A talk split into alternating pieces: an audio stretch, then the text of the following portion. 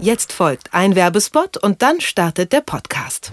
Hier bei Detektor FM ist ja die Frage, wie das Netz die Politik und unsere Gesellschaft ganz allgemein verändert, immer wieder mal ein Thema. Unser Medienpartner PICT hat nun eine fünfteilige Podcast-Reihe zur neuen digitalen Öffentlichkeit produziert. Zu Wort kommen da unter anderem Netzpolitiker wie Konstantin von Notz, Journalisten wie Matthias Spielkamp von iRights Info oder der Krautreporter Christian Fahrenbach.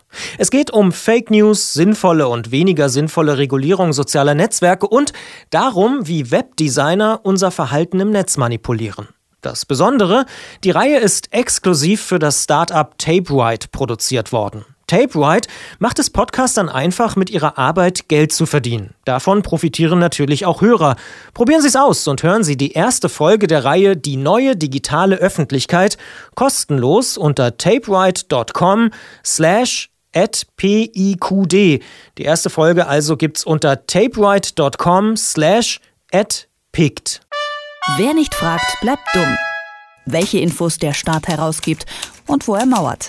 In Kooperation mit fragdenstaat.de. Wir haben noch nicht einmal Juni, trotzdem steht schon alles auf September. Der Wahlkampf in Deutschland nimmt Fahrt auf, denn am 24. September ist Bundestagswahl.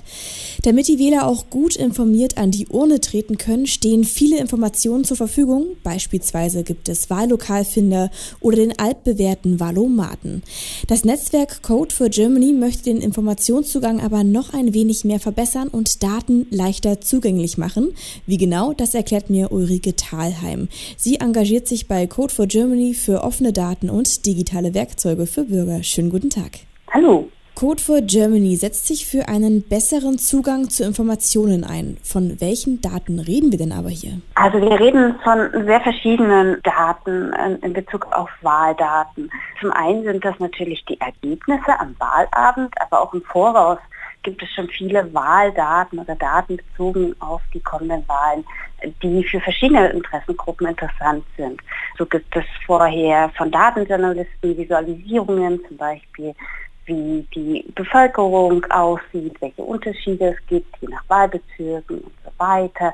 Ähm, es gibt auch Interesse für die Umfrageinstitute, da eine umfangreiche Datenbasis zu haben und natürlich auch Wissenschaftler. Und nicht zuletzt die Bevölkerung, die ebenfalls ähm, sich Anwendungen aufgrund ähm, ja, verschiedener Bevölkerungs- und vorheriger Ergebnisse ähm, bauen möchte.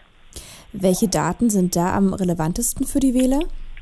Ich gehe da mal von mir selber aus. Ich habe äh, letztes Jahr ähm, zur Abgeordnetenhauswahl in Berlin wählen wollen in einem bin vorher umgezogen in einen Bezirk, den ich vorher noch nicht kannte äh, und wollte schauen, wie haben denn die Wähler und Wählerinnen bei den Wahlen davor abgestimmt. Denn mein Wahlverhalten ist auch abhängig davon, ähm, welche Kandidaten denn überhaupt erfolgreich sein könnten. Das heißt, wenn ich strategisch wählen möchte. Diese Daten waren dann aber für mich schwer zu greifen, auch weil zum Beispiel die Wahlkreise neu zugeschnitten wurden. Jetzt wollt ihr ja die Informationen zu den Bürgern bringen, aber wie genau? Ähm, durch verschiedene Projekte und vor allem durch Projekte, an denen ähm, wir alle selber ein großes Interesse haben. Also wir können keine umfassende Datenbereitstellung betreiben, aber es gibt jetzt einige Projekte, die Bürgerinnen und Bürgern äh, die Wahlen ja mehr nahebringen sollen. So gibt es zum Beispiel einen Wahlprogrammomaten, ähm, der von Wissenschaftlern und auch von Civic Tech äh, Spezialisten betreut werden soll, ähm, wo die Wahlprogramme noch einmal näher ähm, oder ja näher gebracht werden können. Ähm, so ein Programm kann ja schon recht lange sein. Da kann man auch schon mal mit einigen computertechnischen Verfahren drüber fahren und das alles etwas einfacher lesbar machen. Eine andere Gruppe hat sich hingesetzt und möchte einen Messenger anbieten. Ich äh, möchte zusammen mit jemandem noch mal mir überhaupt die Datengrundlage bei den statistischen Landesämtern anschauen und schauen, ob diese überhaupt Bürger in umfangreich oder ja, in passenden Maße über die Wahlen und ihre Wahlrechte informieren. Das sind ja jetzt auch alles sehr verschiedene Ansätze. Wo würdet ihr denn sagen, wo besteht denn gerade der größte Handlungsbedarf in Sachen Wahlangebote? Es gibt ja auch schon einige, wie zum Beispiel der Wahlomat. Da sehe ich persönlich tatsächlich einen Bedarf an Standardisierung.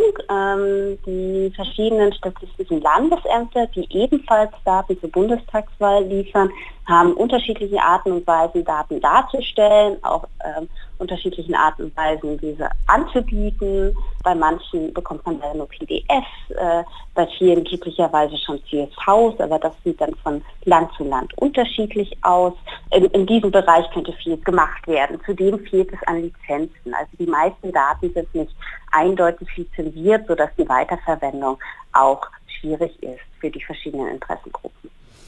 Jetzt ist es ja auch, das hast du schon ein bisschen angesprochen, sehr schwer, auch an diese Daten heranzukommen teilweise. Stellen wir uns jetzt mal vor, ich ähm, komme vielleicht aus dem ländlichen Raum und möchte aber ganz gern äh, Wahldaten aus meinem Wahlkreis haben. Wie funktioniert das denn?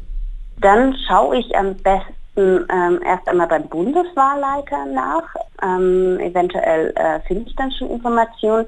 Je tiefer es aber reingeht, also Wahlkreise ist noch einfacher, aber Stimmbezirke, also zum Beispiel, äh, wie hat meine Straße gewählt ähm, oder meine, meine direkte Nachbarschaft, desto schwieriger wird es. Je nach ähm, Statistischen Landesamt gibt es diese Ergebnisse. Wenn es ganz schlecht läuft, dann muss man eventuell eine umfassende Daten-CD kaufen die 95 Euro derzeit kostet.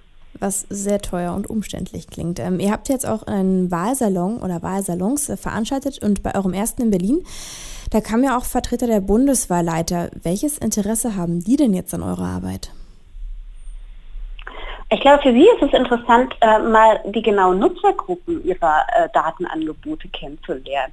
Das war ein sehr spannendes Zusammentreffen, weil ähm, auf Seiten des Publikums Datenjournalisten saßen, Wissenschaftler, Wissenschaftlerinnen, Open Data Aktivisten, auch Parteivertreterinnen und das sind alles Nutzergruppen, die äh, für gewöhnlich einzeln einmal per E-Mail mit den Behörden oder mit dem Bundeswahlleiter in Kontakt stehen, aber auf die sie selten persönlich treffen. Also die Damen und Herren vom Bundeswahlleiter sind auch extra für diesen Termin aus Wiesbaden angereist. Und glaubst du, dass mit dem Projekt, was jetzt anstößt, vielleicht auch ein Umdenken in den Behörden kommt, dass man leichter und wesentlich ja, einfacher zu verstehen Informationen bereitgestellt werden, zukünftig bei zukünftigen Wahlen? Ich denke schon. Also äh, wir haben im Bereich der OK-Labs, das heißt im Open Data Aktivismus, die Erfahrung gemacht, dass ein direkter Kontakt zu den Behörden immer wieder zeigt, dass überhaupt da Interesse besteht und äh, durchaus auch Enthusiasmus und Energie. Und das wiederum ist dann auch häufig von den Behörden oder wird von den Behörden äh, sehr positiv aufgenommen. Ähm, kommt ein bisschen natürlich auf die Persönlichkeiten drauf an, aber das hatten wir jetzt auch wieder bei den Wahlsalons, dass es für sie eventuell auch nochmal motivierend ist, ihre eigenen ähm, Angebote äh, zu verbessern und besser auf die Zielgruppen auszurichten. Hoffen wir, dass es nicht nur motivierend ist, sondern dass sie auch tatsächlich etwas umsetzen. Mit Ulrike Thalheim von Code for Germany habe ich über innovative Ideen gesprochen, Daten für die Bundestagswahl zu veranschaulichen und für die Bevölkerung zugänglich zu machen. Vielen Dank, Ulrike. Sehr gerne, vielen Dank. Wer nicht fragt, bleibt dumm. Die Serie auf Detektor FM. Den Staat selbst was fragen? Ganz einfach. Auf fragdenstaat.de.